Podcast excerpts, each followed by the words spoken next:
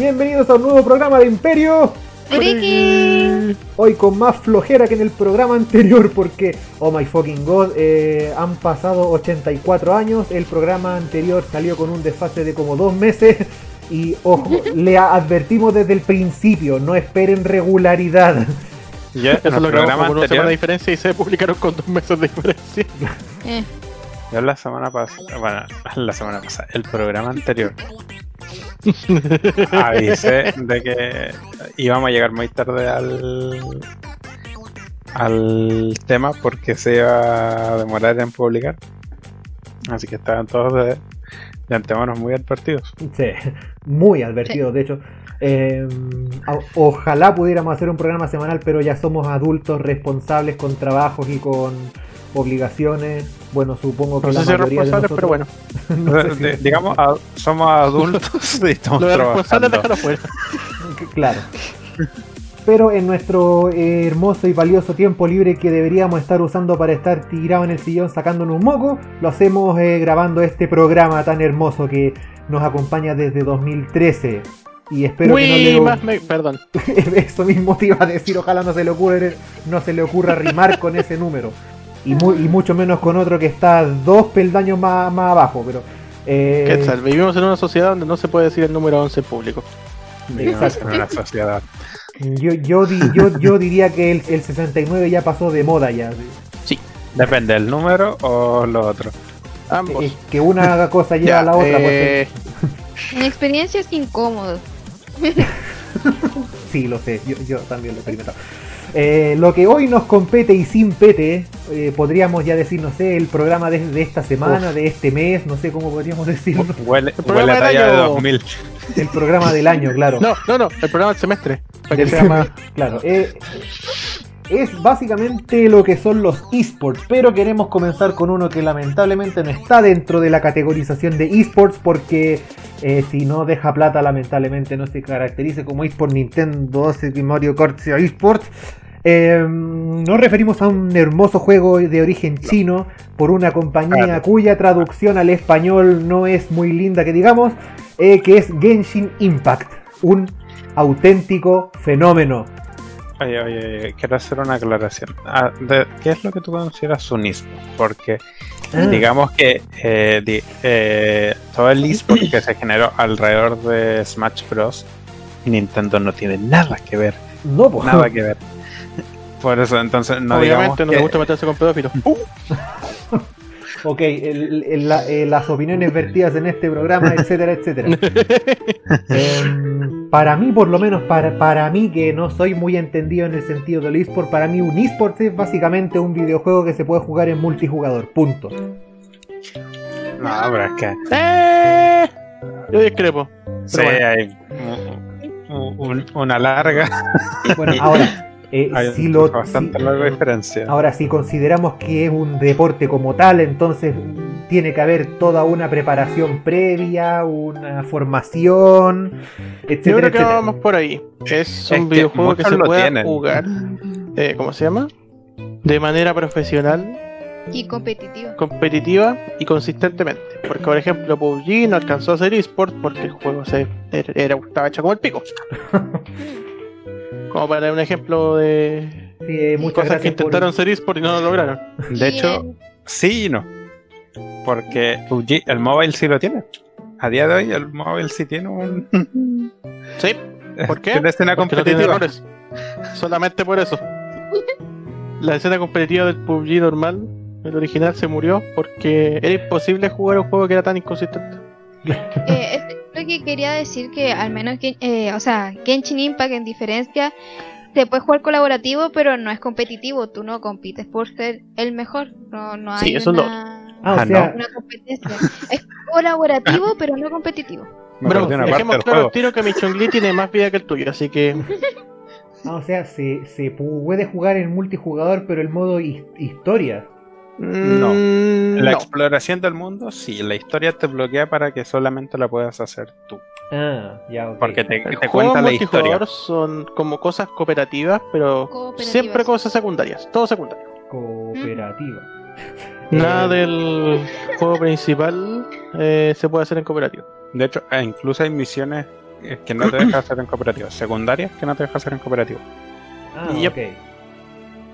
Em, Igual se entiende un poco, porque las personas que entran a tu mundo pueden tener distinto nivel, entonces han- tienen un proceso de progreso de historia diferente al tuyo, a un ritmo diferente. Entonces, como O directamente el, el personaje que te acompaña dentro de la historia tiene que hablar mucho y técnicamente los dos jugadores tienen uno igual. Entonces no, pu- no supongo que por temas de programación no pueden hacer que aparezca para los dos el, el- el personaje secundario. La cosa es que Genshin Impact resultó ser un completo fenómeno eh, desde su lanzamiento en el mes de septiembre de 2020, desde que salió. Ha sido récord en descargas, en eh, jugadores simultáneos, en, en- en ventas, eh, digamos, microtransacciones que en realidad pare- parece que no, no son tan micro. No eh, son microtransacciones, no, pues, no, no. Ay, mi billetera, por Pero Dios. no, si, mi- mira, a mí me encantan los juegos de aventura, de exploración, de ir descubriendo sitios, territorios y cosas así. Y, so- y so- y sobre todo si tiene ele- elementos de RPG con armas, con habilidades, etcétera, etcétera. Pero no entiendo por... O, bueno, ¿por qué explican ustedes el fenómeno que se dio con Genshin Impact? ¿Será por la jugabilidad, por el, po- po- por el aspecto gráfico, por los Dos personajes? palabras, está bonito. Eh, bueno. en Ahora te lo puedo hacer en una palabra, waifus. También. Mira, Es básicamente yo- el Zelda Breath of the Wild con waifus. Y Exacto. con más cariño. Y un chingo. Pero un chingo. Oye, ¿qué te pasa chingo el- de, más, de más de contenido. Breath of the Wild fue hecho con amor, po. Sí, no. Pero fue hecho con amor, pero no sé si fue porque no quisieron o por las limitantes que siento que tiene muy poco contenido. Estamos O sea, es un hablando de. No se es- puede salir mucho de lo que es Zelda, entonces eso estam- ¿Estamos hablando de Breath of the Wild o de Pokémon Escudo y Espada? ambos. Eh, el Genshin agarró todo lo que tenía, digamos, el Breath of the Wild y le echó un chingo de contenido encima. Es la única diferencia. O le Que de verdad que se parecen demasiado. O le chingo waifus, lisa y llanamente. Claro. Yo diría que el éxito de, de Genshin Impact es el Break of the Wild, pero gratuito. O sea, todos los que alguna También. vez quisimos jugar Zelda, pero no teníamos una Switch, la podemos jugar en el PC, en el celular, en la Es que- PS4. Es que hay. hay, hay próximamente PS5. Según Próximamente cuando lo PS5. estén, según Ah, pero cuando si estén oyendo esto. Sí. Es que ha- hay desarrolladores que parece que no entienden que los videojuegos gratuitos son una maldita máquina de hacer dinero. Eh, bueno, siempre y cuando esté bien hecho y sea un juego consistente, etcétera, etcétera. Em, pero es un buenísimo modelo de negocio. O sea, si el. Bueno, el videojuego también tiene que ser atrapante y cautivante y, e incitante a que vacíes tu billetera con ello, pues lógicamente, si no, no tendría Si sentido. entramos en, en ese punto, estuve leyendo un poco de por qué los juegos free to play con transacciones, ya sean microtransacciones, loot boxes o gacha, les cuesta tanto surgir. Es solamente por el hecho de que necesitan una capital detrás para, uno, hacer el juego y dos, mantenerse hasta que la gente empiece a gastar plata. Que es mucha plata, pero que requiere mucha plata. Eso yo quería mencionar. Si bien eh, conocemos, eh, fue muy bonito y al punto lo que quieras, la desarrolladora tiene unos buenos títulos. No es como el único o el primer título que tiene del estilo.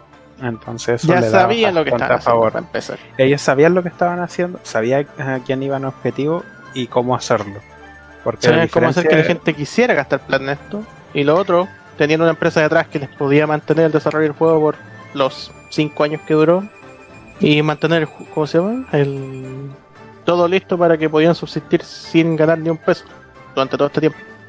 que, que no, no, no les resultó eso como querían porque ganaron suficiente dinero en Voy. el primer mes. En dos meses recuperaron la inversión de 5 años. Uf. Dos meses. Eso, eso dice muchísimo. Em, pero ojo que aparentemente no todo ha sido miel sobre hojuelas para mi joyo. Y sí, así se llama la compañía que lo desarrolló, mi joyo. Eh, no sé- mi hoyo. Mi hoyo, claro. No, no, no sé si la gente de esta compañía sabrá lo que su nombre significa en español. Yo creo que sí, en bola sí. Fue una, a, a lo Mm, mejor no. fue una estrategia de mercado. Em, Yo creo que eventualmente sí, porque ya han sacado, creo que este es su tercer juego. Entonces, desde su tercer juego no hay, o sea, no- los latinos como que no creo que estén Igual son de la situación. No le interesa, no creo que le Sí, interese es mucho. como- como- Alguien en la sabemos- compañía ya, alguien ya debe tener un amigo que habla español que le dice, "Jeje, tu compañía suena raro.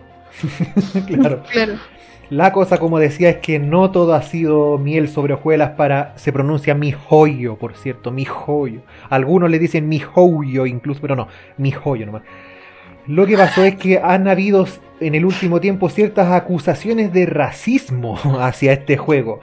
Entiéndase factor gener- generación de cristal, etc- etcétera, etcétera, y los tiempos de eh, inclusión que estamos viviendo hoy en día. Ah, por lo poco que yo me enteré de, esto, porque si bien soy un jugador asiduo, no, no me meto mucho en las polémicas ni busco esa información.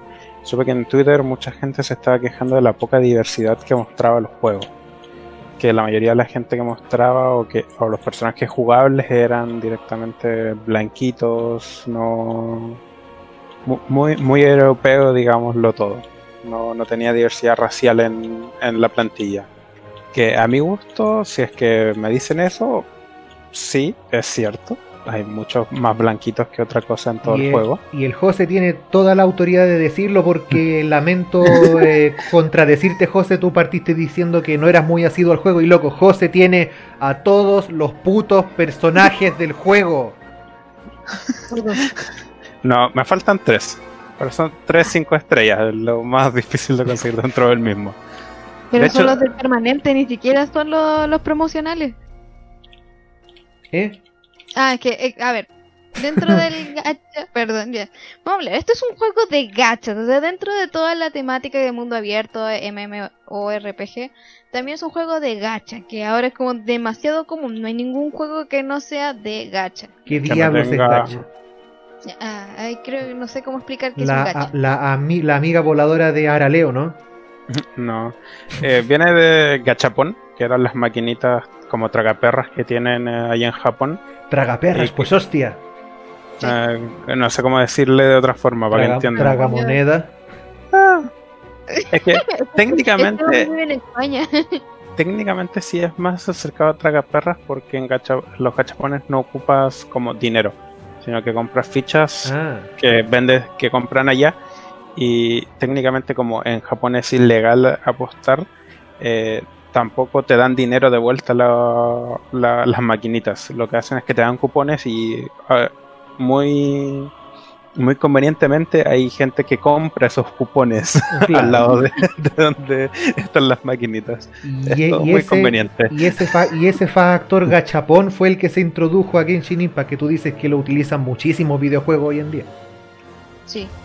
Entonces por eso básicamente te dicen tenemos todo esto para ofrecerte y tenemos esta probabilidad de que te aparezca. Que cabe destacar el- la probabilidad de Genshin Impact que es de las más bajas que Uf. hay. No la más baja, porque hay juegos que tienen una probabilidad más baja. Pero un personaje 5 estrellas eh, tiene un 0.6% de probabilidades de que te aparezca. 0.6. Es Sí. raro. No muy raro, pero Igual, raro. igual no es tan poco. Yo he No, visto no, no, por algunos de te digo. 0,3.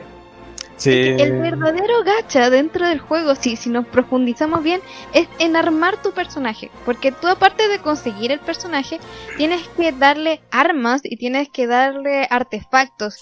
Y esas armas y esos artefactos son difíciles de conseguir. Creo que las armas tienen la misma probabilidad de un personaje.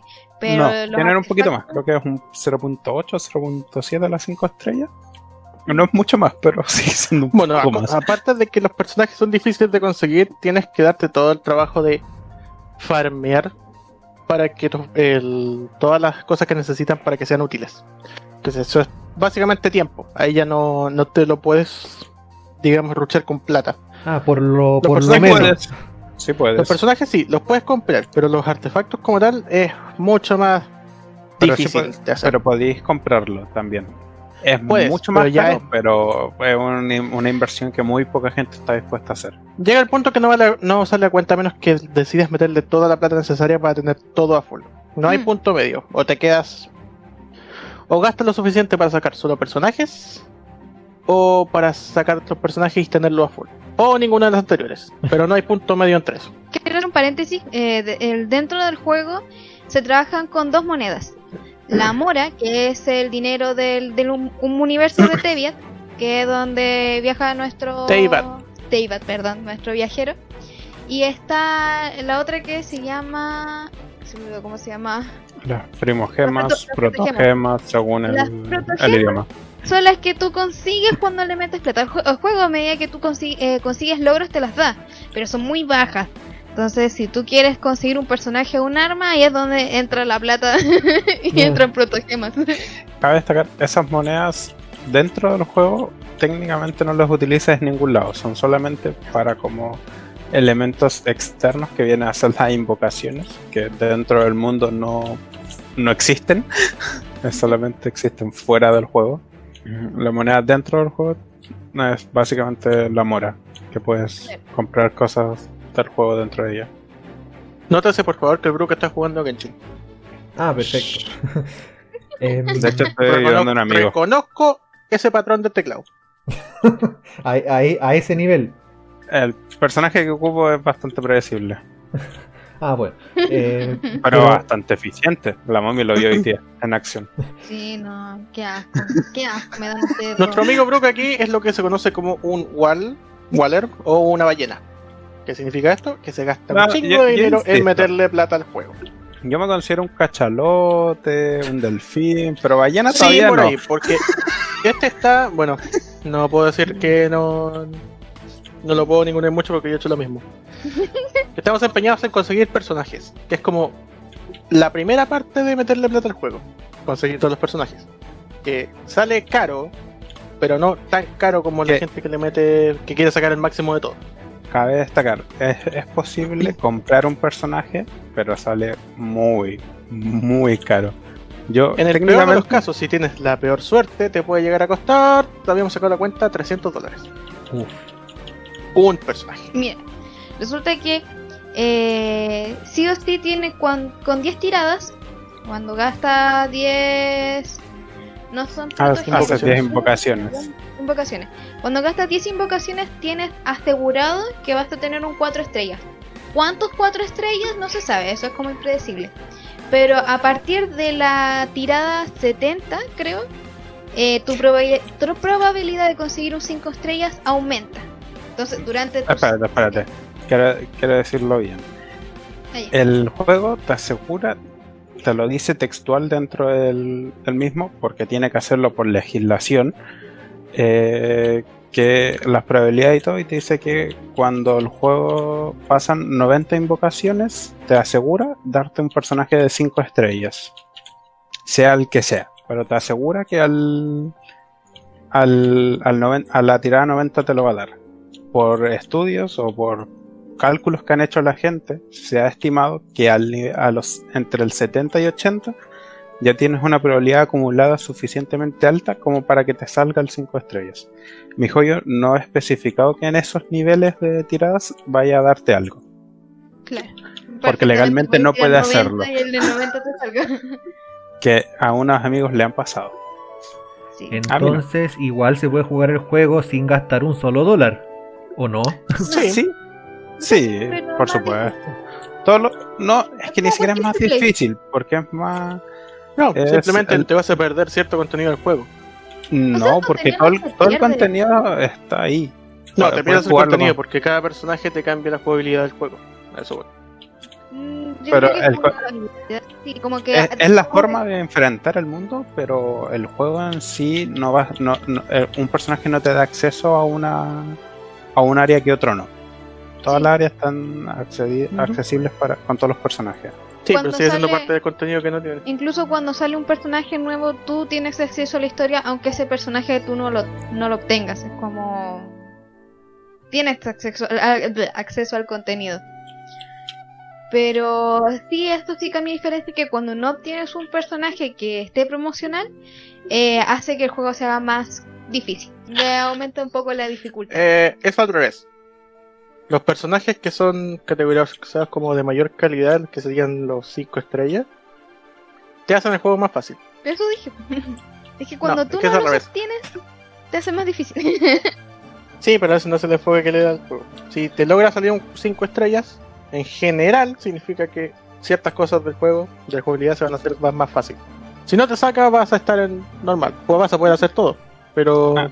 Si te saliera dicho personaje, si gastaras plata para sacar a ese personaje, que es lo que le está diciendo la compañía, mira, el juego sería más bonito y más fácil.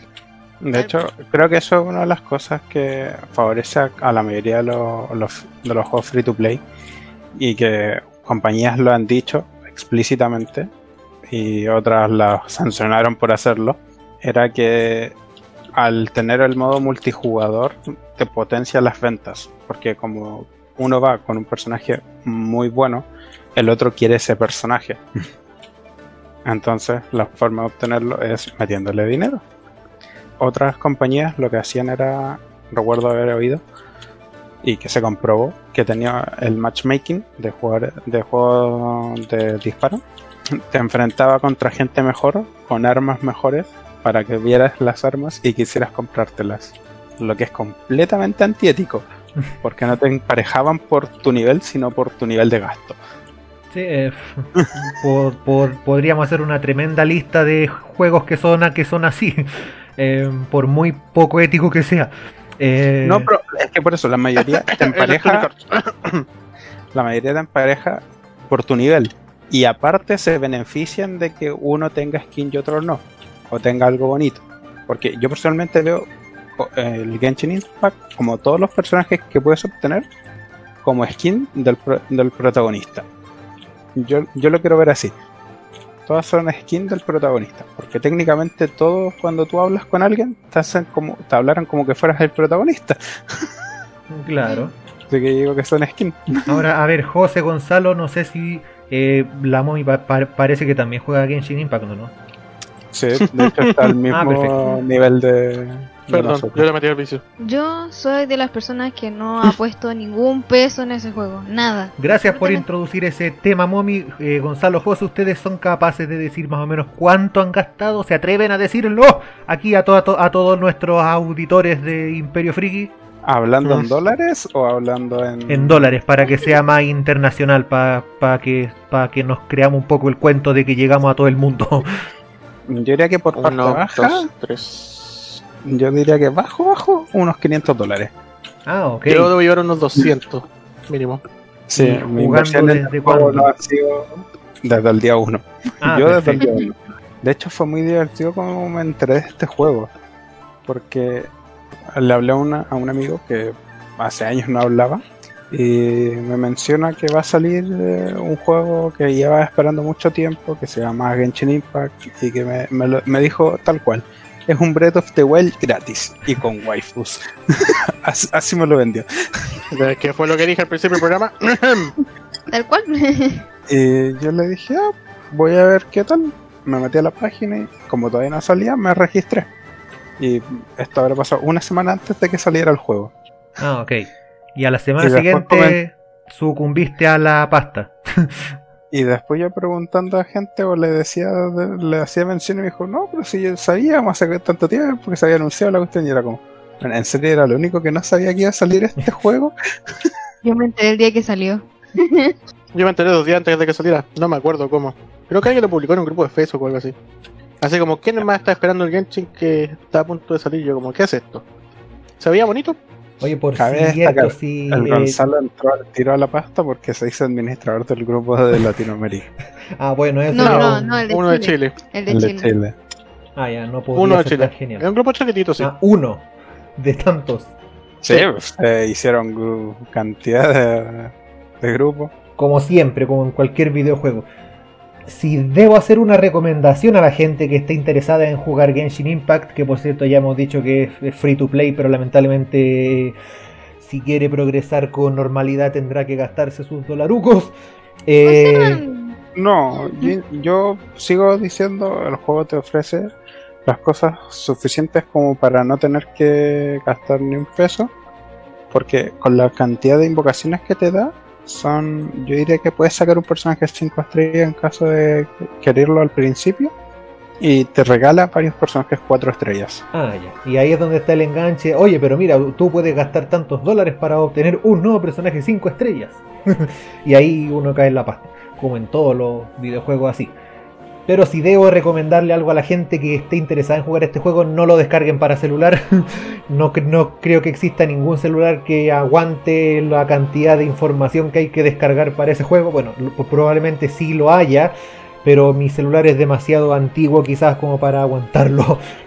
Precisamente el día de ayer quise descargarlo, lo descargué y eh, tuve que esperar un montón de tiempo para que cargara eh, inicié, bueno, tuve que registrarme, obviamente, eh, tuve que después eh, iniciar la sesión y decía su equipo no tiene suficiente espacio disponible, vi cuánto había que descargar, 7, no sé cuántos gigas y dije ándate a la cresta y lo desinstalé. Así que por ahí dicen las malas lenguas que estaría confirmado que Genshin Impact va a salir para Nintendo Switch y para las demás consolas también, para Play 5 y para Xbox Series X S. La Xbox no estoy seguro. sé que la Play 5 sí, porque se hace un par de días de la fecha de que estamos grabando esto, se hicieron, subieron el, el trailer a YouTube de que va a salir en Play 5. Ah. En, en Switch también, si no me equivoco, fue en una Nintendo Direct que se mencionó. De hecho, la gente decía Nintendo no los va a querer poner el juego porque es, es una copia del Breath of the Wild. y Nintendo a los 5 segundos dijo, tenemos Genshin Impact para la Switch. Bueno, si, es, si ese es el caso, yo prefiero esperar a que salga para produce. Bueno, sí, pero si, si ese es el caso, yo prefiero esperar a que salga para Switch porque tengo mucho más espacio en mi consola más que en mi celular. Eh, así que prefiero esperar a que salga ahí. Em, sobre todo si es free to play, porque tengo por, lo menos la mitad de los juegos que tengo en mi Switch son free to play. Como casi todo el mundo seguramente que tiene Switch. o cualquier otra consola en realidad. Porque... ¿Me creerás que yo no? Ah, perfecto. Bueno, hay excepciones. Eh, porque claro, Nintendo fue el, el, último en sumarse al, al, al mame de tener una una store, por así decirlo, con eh, videojuegos gratis que se podían descargar y que tenían microtransacciones, etcétera, etcétera, y que incluían videojuegos indie entre medio por ahí. Debo destacar que la Nintendo eShop de, de Chile no tiene acceso a nada. No, sí, Tienes que comprarlo desde afuera para poder colocarle los códigos. Exacto, y es, un, eh, y es una pregunta muy común en toda la gente que tiene Switch, por, por lo mismo por ahí en, eh, a inicios del mes de enero, más o menos, en los grupos de Nintendo Switch de Facebook, todo el mundo preguntando, ¿cómo puedo comprar en la eShop? Y ponen una foto del, de, la, de la eShop chilena donde lo único que aparece es un código que hay que ingresar nomás. Y ahí uno tiene que explicarle, tenéis que entrar a tu cuenta de Nintendo, cambiar la región, etcétera, etcétera, etcétera. Y ahí sí, cae la teja. Podía hacerlo así para poder comprar dentro de la tienda de, la consola. Y lo otro es directamente comprar por internet el juego que quieras y llevarle el código allá. Por la página de Nintendo en el ah. computador. Sí, ahí sí. Ahí, puedes, ahí sí puedes comprar, pero en la consola no. Cosas que no entiendo. Cuando debería ser direct, directamente poner una, una eShop chilena y sacar el problema. Eh, yo creo que se va por servidores, pero. O, por último, una ISO sudamericana, no sé. Es que México sí tiene. México sí. Por, eso digo sudamericana. Es como. El resto de Latinoamérica no, pero México, México sí, a México le tengo cariño. Ah, bueno, es que los gringos y México, tú cachai que. Lindo y querido yo creo que el único país latino que Estados Unidos conoce es México y todos los demás son como México del, del sur, México con pingüino, México con samba, México con, con café, México con maduro, etcétera, etcétera. Em, pero sí, espero a que Genshin Impact salga luego para Nintendo Switch porque ahí sí lo voy a descargar y espero que eh, ser de las, de las pocas excepciones que no gasta un solo dólar en ese juego. Espero. La momia no gasta y lleva desde que salió prácticamente. Hermoso. Por cierto, gente, si ustedes nos están escuchando por, por primera vez, les recordamos entre muchas otras cosas que tenemos otros tres capítulos antes de este como para que los vaya a escuchar y para que eh, conozca la sarta de estupideces que hablamos capítulo a capítulo. Yo tengo Eh, una duda. pregunte. ¿Cachai más o menos cómo funciona el algoritmo de Spotify? Porque No. Puta Yo idea. lo único que hago es publicar en el Instagram, oye, salió un nuevo capítulo y ahí eh, aparece gente que no escucha. Porque du- dudo mucho que haya alguna per- persona así de cualquier país que escuche cualquier otra cosa, que abra su Spotify y, en- y, eh, haga, haga clic en la lupita y ponga Imperio Friki. Y no, busque, No, no, no. dudo mucho. Que, que pon- que ponga Imperio Friki obviamente es más poco probable, pero doy por hecho que Spotify te recomiende cosas y para eso tiene un algoritmo. Ah, claro, Así según, que- las, según las temáticas. Debería. Pero creo que eso pasa con eh, algunos podcasts un poco más exitosos que nosotros, creo. Por, por Eh. eso te preguntaba, no, no sé si sabéis cuál es la... O sea, hasta donde, hasta donde yo sé, hasta donde yo sé, pasa lo mismo con YouTube, te recomienda como lo más popular. Eh, entre más visitas tenga, más te lo recomienda. Y si tenéis 100 visitas al año, te jodiste en el abismo y no te va a ver nadie más. Supongo No que necesariamente. No, no pasa eso, han ido cambiando tanto que ya uno creería que es eso, pero ya no es eso. No, la, los videos recomendados se ajustan a tus búsquedas, a, Ah, a lo que tú consumes. Pero aún así Mira. te recomienda videos de 10.000 visitas para arriba. po. No, Mm, no, no. Mira, De el algoritmo de YouTube considera tantas cosas ahora que ni siquiera Google sabe qué es lo que hace. Ah, Sí. Y esto es verdad. sí. Ni siquiera Google sabe cómo funciona el algoritmo de YouTube. Nadie sabe. Es por un tema de razones. Si no me equivoco ahora, la- lo que la ma- mayoritariamente he escuchado, que la gente hace videos cortos porque YouTube promociona videos más cortos que, que más largos. Entonces les Ah, sirve mira. más hacer ese tipo de, de contenido. Algo, Igual que el tema, el tema de las miniaturas también les sirve bastante. Depende Al- de la miniatura, te puede promocionar más o menos. algo diferente a lo que hace Facebook, por ejemplo, que cuando va- vaya a subir un video, lo primero que te dice, procura que sea un video de más de un minuto para que te lo recomendemos a más, a, a más personas, ¿cachai?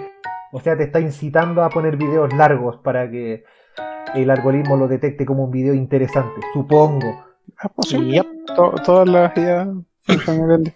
Pero como todos sabemos que Mark Zucaritas y Google son enemigos acérrimos, yo creo que es normal que tengan distintos tipos de captación de público o de recomendación, es que-. El público objetivo de ambos es muy diferente. Eh, correcto, en Facebook son puros viejos nomás. En las señoras mayores buscando tu- tutoriales de imágenes de cocina, imágenes de violín. No, pero de por sí, como decía el Gonzalo, el algoritmo de YouTube se maneja solo, o sea, e- es independiente. Si incluso Ti- Tiene eh, vida propia. el momento en donde los vi- eh, la- eh, YouTube mandó un mensaje para todos los creadores de contenido que sus videos duraran 10 minutos. Porque el algoritmo de YouTube llegó a la conclusión de que 10 minutos era el tiempo ideal de un video. No más, no menos. Y como no cacharon cómo mierda llegó a esa conclusión, fue como, puta, que la cagamos, no hay que avisarle a los demás. O sea, yo, yo creo que eso se daba más en el tiempo en que uno eh, entraba a su computador, se daba su tiempo para entrar a YouTube y, y e- iba con la disposición de ver un video largo. po. No, no, como al ¿No? algoritmo se le paró el hoyo y dijo, no, saben que 10 minutos es el- como el tiempo perfecto. No, no voy a recomendar ningún video que no dure exactamente 10 minutos. Sí, sí. Yo cacho que es más que nada por el tema, el tema de la retención de las personas. Sí, No eh, cuando el algoritmo de YouTube empezó, digamos, con a trabajar con inteligencia artificial, lo que hicieron fue darle una instrucción. Es generar más plata. ¿Cómo generar más plata? Haciendo que la gente vea más anuncios. Pero el algoritmo se dio cuenta al tiro que si ponía muchos anuncios la gente no se quedaba. Y entonces se empezó a buscar un balance. Entre eso llegó el tiempo oscuro de YouTube donde todos los videos duraban 10 minutos. Sí.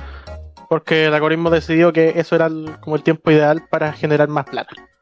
Debo contradecirte en ese aspecto, Gonzalo. ¿Así? Sí, porque yo eh, eh, recuerdo una vez haber visto un video muy ultra hiper mega popular que desde que- en que el, el título no decía exactamente esto, pero decía algo así. Era como este video es el es el que tiene más anuncios en todo YouTube. Y mucha gente se metió a verlo. porque tenía anuncios prácticamente cada 5 segundos, más o menos. Es que hay dos No cosas. puedes subestimar el internet. Aparte hay que pensar que el mismo las personas pueden elegir ponerlos o dejar que el algoritmo lo haga solo. Ah, claro. Sí, Así que cualquier persona si pone un video de 10 horas puede poner anuncios cada 5 segundos si él quiere. Pero tendría que darse la lata de hacerlo manualmente. Ah, claro. Y también recuerdo haber, haber visto uno que estaba jugando Mario Kart 8 en, en, eh, en la Wii U, porque sí, aún, aún hay gente que prefiere jugar Mario Kart 8 en la Wii U que, eh, que en la Switch, por alguna razón. Eh, que decía, cada vez que me llegue un, ca- un caparazón, aparecerá una, un anuncio. Y el video es muy popular, por cierto. Así que en ese sentido yo creo que YouTube lo pasa recomendando porque sabe que Google va a ganar millones si la gente ve ese video en masa. Em, pero ya, eh, volviendo al asunto de Genshin Impact y de los esports, porque habíamos Ah, comenzado hablando sobre esports, última acotación. termine Momi. Ya. que igual el algoritmo de YouTube, después de ese momento en que todos los, minutos, los videos tenían que durar 10 minutos, lo han ido modificando. Entonces, claramente ya no son los tiempos de antes. Eso fue como hace cuántos años atrás. En mis ¿Dos? tiempos. ¿10 años, maybe? No, yo diría 2, 3 años. Ah, poquito. Como el 2018. es que- Eso. Eso que eso. Em, ya, No, no fue hace tan, hace tampoco, o sea, hace tanto. Por Sí, cierto, a, la, Sí. a la gente que nos escucha por primera vez, es normal que divaguemos, que comencemos con un tema y terminemos con, otro totalmente distinto. Es normal, no se preocupen de eso. Nosotros no tenemos tema. No, básicamente no. ¿Qué te he dicho, Quetzal? No le mientas a la gente. Nosotros no tenemos pauteado qué es lo que vamos a hablar. Claro. El O sea, otro día lo intentaste y te dijimos que no lo íbamos a hacer. O bueno, casi. Va en contra de nuestros principios. Exacto. De hecho, si, usted entra a su Spotify y ve los términos y condiciones de Imperio Friki, va a ver que. No, mentira. Eh, no tenemos términos y condiciones porque básicamente quien cresta se da el tiempo de leer esas cosas. Pero es normal que, diva- que divaguemos y comencemos con un tema y terminemos Gente con lo otro. hizo y se, y se ganó millones. No, fuera joda. Había un, una empresa que en sus términos y condiciones había puesto: si lees esto, llama a tal número y te daremos un millón de dólares. Ok. Gente lo leyó y se ganó ese millón de dólares. Oh my fucking god. Eh, no, no, no sé con qué fin hará- harán eso, porque eso es básicamente una pérdida enorme para la empresa, así que no sé en qué se habrán basado para hacer eso. Eh, Porque decían la gente no lo va a leer. que la- se- sí, sí, pero aún, aún así sigue siendo una práctica imbécil, po, porque no te garantiza nada, po. Al contrario, o, o- o te quedáis igual o perdís plata. Dile eso a Winrar. ¿Cuántos años lleva sin que nadie le pague? De, de, de hecho, a, a, a Winrad yo lo veo como el padre Alberto Hurtado, porque loco te dice, usted tiene que pagar su licencia. No, bueno, siga usándolo. bueno, no, no me quejo. y es así, lo bon- y, y es así, de- debe ser el software más bondadoso que existe en, en internet. Eh, pero ya, eh, ah, y por cierto, a la, a, la, a la gente que nos escucha desde que comenzamos Imperio Friki o desde, que, o desde hace algunos años, loco, los amamos, los adoramos, gracias. Mucho amor para usted. Eh, comenzamos este programa hablando sobre los esports y eh, hay algo que me causa curiosidad porque mira, la Momi nos dejó una noticia en nuestro grupito de WhatsApp privado al que por cierto no hay acceso, por cierto, por si, por si acaso lo preguntan, eh, que dice que Latinoamérica es el peor lugar para dedicarse a jugar esports en el mundo. La- Latinoamérica es el peor lugar para vivir en general. Santiago es una de las peores Ah. ciudades para ser gamer. Santiago, sí, bueno. Es, que- es que- es Más- que bueno, Básicamente, si tú quieres dedicarte a los esports, eh, ten en cuenta que eh, te puedes o, mor- morir, o morir de hambre o eh, ser un malo, un malo de mierda porque no vas a dedicar tu 100% a jugar ese juego. Es que al menos si tú lees el título no es solo porque el internet sea malo, sino que también es caro y porque las tarjetas de video cuestan el 70% sobre su precio, más de lo que debería valer. ah, es Entonces, por eso. como- Es caro, muy Sí. caro. Es por muchas cosas. Sí, y aparte el internet es mala. O sea, sí, y por muchas otras cosas, considerando que todavía no se reconoce el automovilismo como deporte, yo creo que un videojuego mucho menos. Eh, ministra Cecilia Pérez, por favor, haga algo. Eh, pero si usted quiere vivir del esports, eh, déjeme decirle que usted tiene un 0,01% de posibilidades de lograrlo porque se puede. Como básicamente siendo coreano o, o siendo gringo y dedicando desde los 10 años básicamente el 100% de tu tiempo en, en jugar, jugar, jugar, jugar, jugar y si te sobra tiempo jugar. Porque claro, eh, hay, hay algo que a mí me causa curiosidad y es que por alguna razón Sur Corea es como una tremendísima potencia en los esports, pero Japón no. Y todos sabemos que Japón básicamente es como el padre de los videojuegos en el mundo y aún así no es una superpotencia mundial en los esports. De hecho, si ustedes ven los, eh, los equipos que, han salido campeones mundiales o que, o que han estado o que han participado en los mundiales y han avanzado muchísimo en ellos, la gran mayoría de jugadores son coreanos. La grandísima mayoría son coreanos. Yo, yo creo que habrá uno o dos. Yo diría que hay uno o dos japoneses así, pero la gran mayoría son coreanos, yo diría como el 80%. El mejor internet del mundo, el más rápido, está en Corea. Ah. Bueno, eso explica muchas cosas. Obvio que van a haber más coreanos siendo gamers porque tienen mejor calidad en términos de respuesta, se podría decir. Eh, cuando al momento de jugar competencias internacionales, su internet funciona más lento, no está más rápido. Va más por un tema cultural. hicieron un reportaje que explicaba por qué Corea es el centro de eSport en el mundo. Esto fue hace como dos años. Se explicaba que era por un tema cultural. Uno, en Corea estaba no estaba tan mal visto, a diferencia de Japón. Ahí está el tema cultural. Mm. En Japón estar todo el día jugando videojuegos es terriblemente mal visto, entonces hay menos apoyo y menos gente lo hace. Y lo otro es que el tema de... ¿Cómo se llama esto? En Japón está todo tan cuadrado, todo tan controlado que la gente no tiene el tiempo para salirse de, digamos, de su vida y empezar a hacer algo así. Para un estudiante, por ejemplo, que se vaya a hacer, a ponerse a jugar todo el día, hay muchos, digamos, factores que lo van a disuadir de hacer eso. Entonces ahí ya cambia harto. ¿Y a diferencia de Corea qué? En Corea no es un, digamos... No, un tabú. No está mal visto que gastes tu tiempo o sea, está mal visto, pero nadie se va a salir de su vida para evitarlo. No como en Japón. que eso sí pasa. Entonces eso explicaría por qué Corea del Sur es el putísimo amo de los esports en el mundo, ¿no? Sí. Entre otras cosas, sí. Sí. Entre, entre otras cosas. Eh, es que las primeras competencias de esports, los, los coreanos ya estaban en ellas. Igual sí, nuestra gente que nos está escuchando tiene, eh, quisiera saber cuáles son las mejores ciudades en Latinoamérica para ser gamer, entre comillas, bajo este estudio que voy a comentar un poco. Es un estudio británico que se hizo en donde se analizó eh, la velocidad del internet, el costo de esta, los números de eventos de eSport que se hacen en, estas ciudades, el costo de vida y el costo de una RTX 3090 como condiciones para ver qué país es más gamer que otro, por así decirlo. Se evaluaron 74 ciudades. Y dentro de la TAM, eh, si tú quieres ser gamer, te conviene estar en Bogotá, Lima, Sao Paulo o Ciudad de México.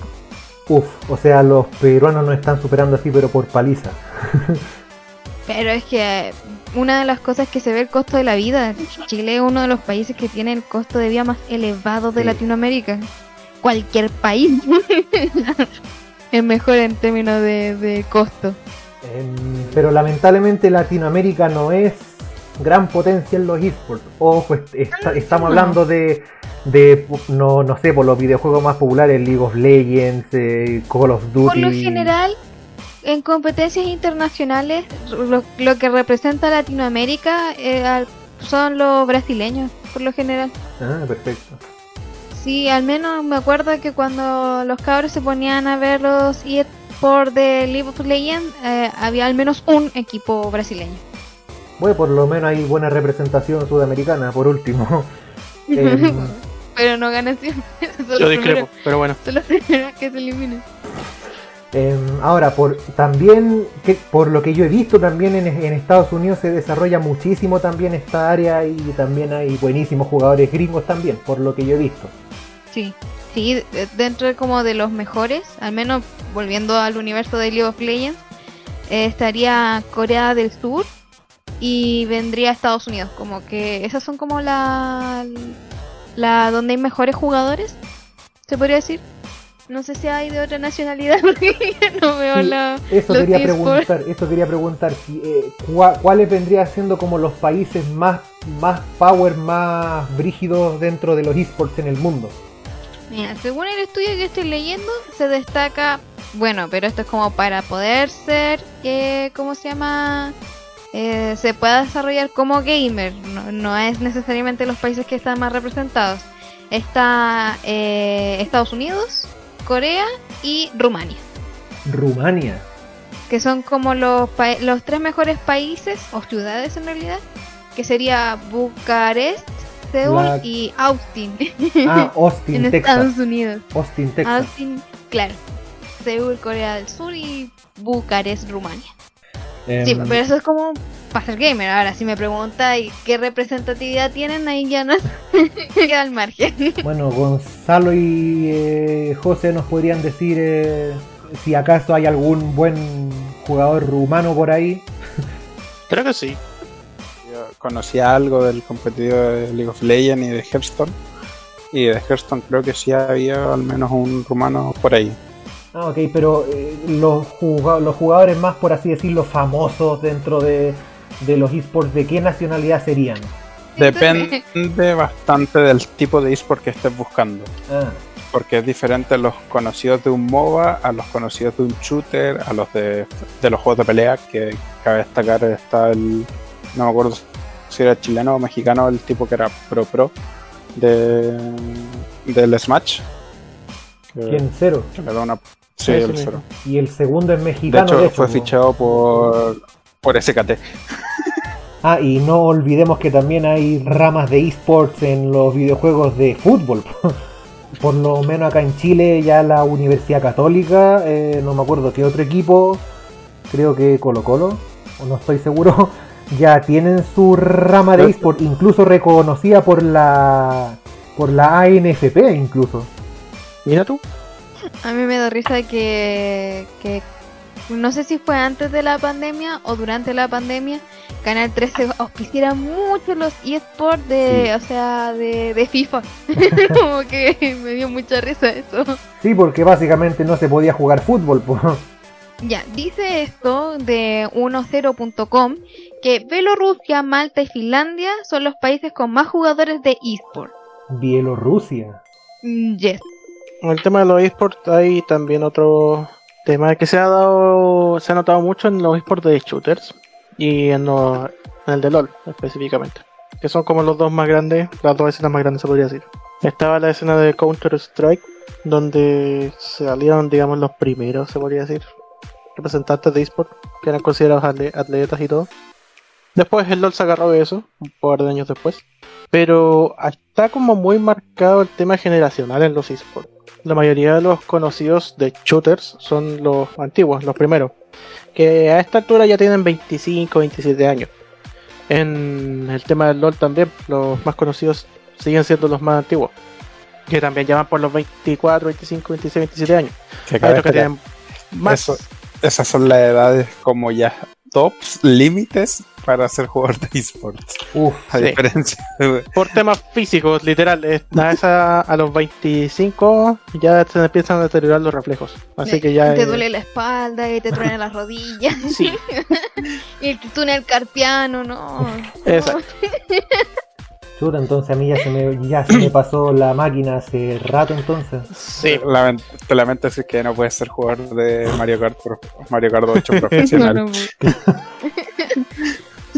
Pero para el tema de los, existen. digamos, la gente conocida, que es lo que preguntaba que sale, están muy marcados los temas generacionales. Se sabe de generaciones de jugadores, entonces.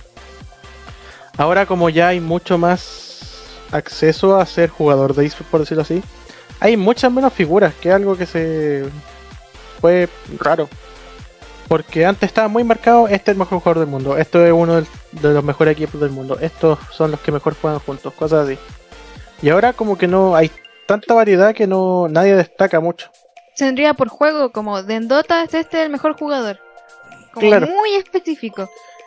Pero aún así ya no hay definiciones tan marcadas, porque ahora hay mucha más gente de- en el de, digamos, en el medio. Entonces hay es más difícil destacar. ¿Qué es lo que pasa, por ejemplo, la verdad, en todos los deportes? Cualquier tipo de competición. Está pasando lo mismo que los deportes, pero de forma más rápida, se podría decir. Como el, el mismo juego, sí. Exacto. Oye, por cierto, antes de ir cerrando el programa de hoy, eh, a la gente que nos escucha nos pueden seguir en nuestro Instagram Imperio Friki Oficial. Ahí vamos a publicar una lista más o menos extendida dentro de lo posible de los mejores países o más bien ciudades para desarrollar eh, pa- para desarrollar una carrera de esports. Eh, tan Claro. gracias a los fa- factores ya sea culturales ¿Cuándo o deci- cuándo decidimos tecnológicos. ¿Eh? ¿Cuándo decidimos eso? Lo decidí hace 10 segundos. Híjole. Ya. Yo quería hacer mención de algo muy, que me parece muy interesante. Menciones. No. Clash Royale es un esports. Sí, pues. Aunque, No, no aunque usted no lo crea de, de replay. No, sí, lo creo, sí. Soy un ex top de 200 de Chile, weón. sé, que sé, que- sé que soy por esa cuestión. Estoy muy confundida. Bueno, podríamos definir Clash el próximo. Royale es un eSport movie porque es un competitivo y es uno de uno y es en tiempo real. Entonces, Mm, eh, cae en la categoría. que sea extremadamente simple no le quita que cumple con todos los otros criterios. Mira, yo acabo de leer un párrafo y no entendí nada de ese párrafo. Me hablo en chino. Muchas gracias ustedes- por tu aporte, mami. Continuamos Creo con que Quetzal. Adelante. podrían entenderlo. El, el- el- el El problema es que que se nos si, está acabando el tiempo. no, Ah, y bueno. si lo lees ahora, los comentarios nos lloverían de mucho texto, mucho texto, mucho texto. Y lo que. No, es queremos un aquí nomás. es. ¿Qué Bueno, mierda ya. es un argot? Argot. Sí, dicen, se ha vuelto familiares en el argot. ah, Eh, ya, no quiero. Ah, ya, no, ya, no, otro no, programa. No, no, no, no. No quiero sonar raro, pero si empezamos a hablar, a hacer cosas que, ¿cómo se llama? Que no entendemos de lo que estamos hablando, nos van a funar. Lo más probable. no somos lo suficientemente frikis. yo creo que entender el significado de la palabra argot no te determina si eres friki o no, pero eh, No, lo pero que sí funable. lo hace Todo es funable, que Todo Todo es funable. funable. En realidad sí. Eh, pero lo que sí podemos asegurarles es que en nuestro Instagram, Imperio Friki Oficial, publicaremos una lista un poquito más extendida sobre las mejores ciudades para desarrollar una carrera como esports, o, sea, en los esports, eh, ya sea por la velocidad del internet, por, la, por los asuntos culturales, etcétera, etcétera. Y también, antes de cerrar el programa del día de hoy, quiero que entre, bueno, entre- voy a decir entre nos- nosotros, pero en realidad ustedes que son los que más cachan de esto, eh, ¿cuáles serían los factores principales para tener una carrera exitosa en cualquier esport? Tener tiempo. ¿Exitosa? ¿En qué, qué defines tú como el éxito? Porque hay muchas carreras que, de jugadores que se han vuelto, entre comillas, exitosas por ser unos tóxicos. Lograr ser reconocido a nivel mundial. Hay muchos Ya, jugadores que lo han hecho siendo tóxicos y otros Pero que lo han por hecho tu siendo juego o por simplemente volverte conocido y generar un chingo de plata. No, por el, por, por- por el juego, porque sa- saquemos fuera toda la toxicidad que dice el José. No, por, por- por las capacidades en el juego. Ya, acá otra duda, porque eh, esto tiene muchas aristas. Hablamos ¿Me de que la sea pregunta? conocido en el juego o en la escena competitiva del juego. En la escena Porque competitiva. te- tenemos muchos jugadores que son conocidos por ser más streamers que jugadores No, profesionales. en la escena pero competitiva. aparte son profesionales. en la escena competitiva. Vayamos al punto de la escena competitiva de que eh, pongámonos en el caso ficticio de que te recluta un equipo cor- coreano porque se dio cuenta que eres muy bacán para ese juego. En- así que en la escena competitiva, no streamer. Es muy poco lo que se da, la verdad. La mayoría de los que son eh, conocidos por su juego no son en juegos una de equipo, porque no destacas como jugador, destacas como equipo. Entonces no se puede dar como, como el, el fanatismo a un jugador. Se le da el fanatismo al equipo en general. O si quieren que se lo pregunte de otra forma, ¿Cómo No, poder- repíteme la pregunta para que el público se acuerde también, ya que el Brooks se, se, se trabó. Creo que a todos nos olvidó la pregunta. Yo no escuché. se, se las voy a plan- se las voy a plantear de otra manera. ¿Cómo podemos llegar No quiero que me siquiera planten nada. Dime la pregunta. ¿cómo, cómo podremos llegar siquiera a la mitad de lo que es Faker? No se puede. Por eso digo, a la mitad. No, No no se puede. Bueno, un cuarto, un sexto, no sé. Ya, para hacer eso tendrías que llevar jugando al menos 8 años. Todo el día, todos los días. Ah, ok. Y olvid- olvidándote de ir al colegio y todas esas cosas. Sí, Y yep. tienes que dedicarte a eso 100%. Hasta ¿Sabes cuántas horas entrena SKT, el equipo de Faker, al día? ¿Cuánto? 11 horas. Todos los días. Ouch. Era divertido porque Faker siendo el campeón mundial y ganando millones y millones, él solamente obtenía una mesada que era lo que le daba a la familia. Él lo que hizo fue entregarle toda la plata a su papá para que organizara, digamos, la plata por la familia y que cuando ya su familia no tuviera necesidades, le empezara a guardar la plata. Ya le pasaban lo que sería el equivalente como a... ¿Cuánto era? Como 200 lucas al mes que se gastaba en manga. 200 lucas al mes, que en dólares sería como 300 dólares. Sí, sí, era como una mesada. Ah, ok. Pero cuando Eh. este tipo se vaya a retirar, tiene plata de sobra. Le arregló la vida a la familia y ya no, no necesita hacer nada más. Como un futbolista promedio. Claro. Y como recomendación, usted diría, u- ustedes dirían irse a vivir a alguna de las ciudades con la mejor conexión a internet del mundo, maybe. Yo por gusto sí, pero El tema es el tiempo, o sea, tienes que tener un patrocinador que, que confíe en ti, en tus habilidades y tú demostrarlas. Ah, se ha demostrado que no solamente es habilidad. Hay gente que por habilidad en 2-3 años se vuelven unos jugadores estupendos. Pero otros que a base de tiempo han logrado ser los mejores.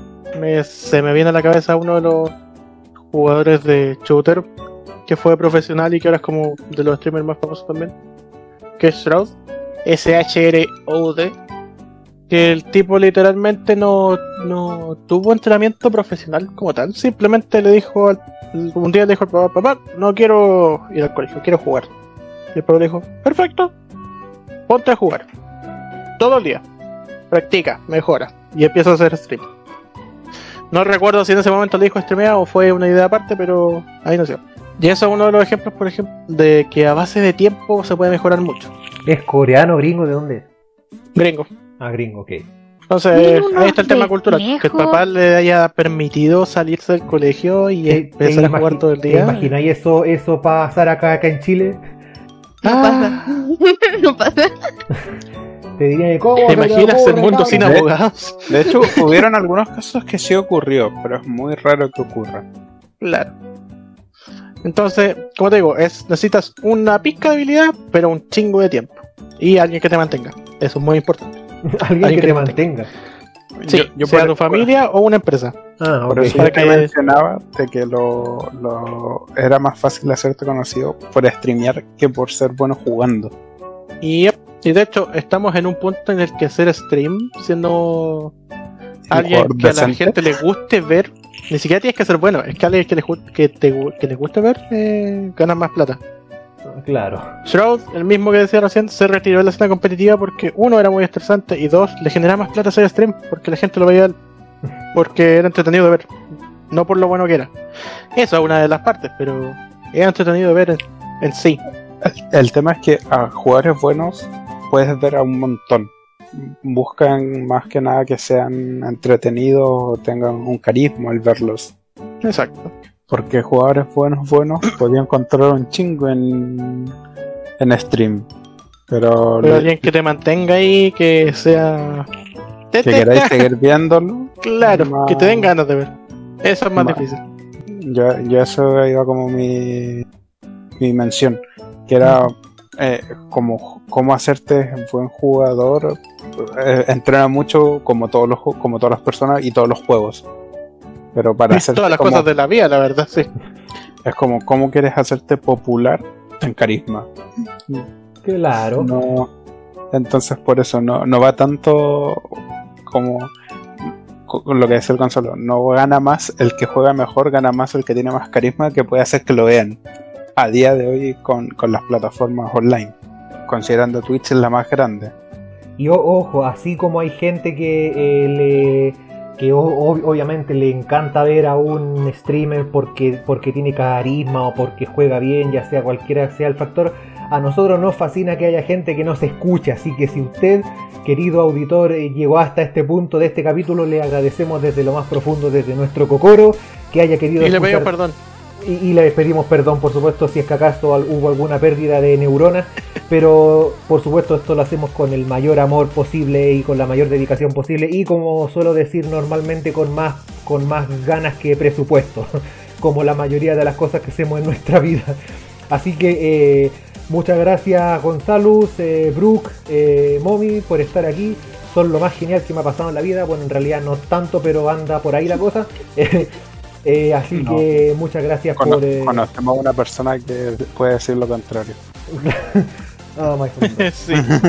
No, no quiero ah, saberlo. Antes de, antes de terminar, tengo algo muy importante que decir. Dígalo. Encontré un cuerpo en el spawn. Ah, muy bien, gracias. Y así damos término a este tercer programa, sí, porque en realidad es el tercero, no el cuarto, porque hubo un programa cero, porque como todos ya saben, nosotros hacemos, hacemos programa cero por alguna extraña razón. Así que eh, nos comenzamos a despedir. eh, muchas gracias por escucharnos. Al- a- ¿Algo más que decir antes de cerrar? Bueno, Gonzalo ya lo, ya lo dijo. Ustedes, no sé, Brooke, Mommy. Decir algo Tenemos antes de un grupo cerrar. de Facebook que está votado.